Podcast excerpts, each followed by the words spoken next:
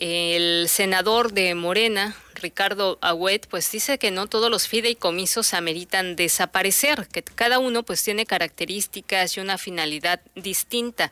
Estuvo adelantando que va a votar en contra de esta extinción de fondos, pues a su parecer deberían prevalecer algunos como ciencia, como derechos humanos, por citar algunos ejemplos. Aclaró que bueno, él sí está de acuerdo en acabar con la corrupción, pero no todos los fideicomisos pues han sido mal manejados.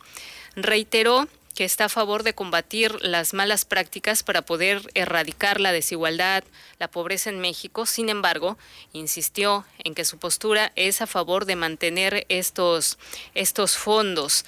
Hay que mencionar, le acababa de, señalar usted que la discusión de esta eliminación eh, se aprobó, bueno, hay que recordar primeramente en la Cámara de Diputados, ahora está en manos del Senado de la República.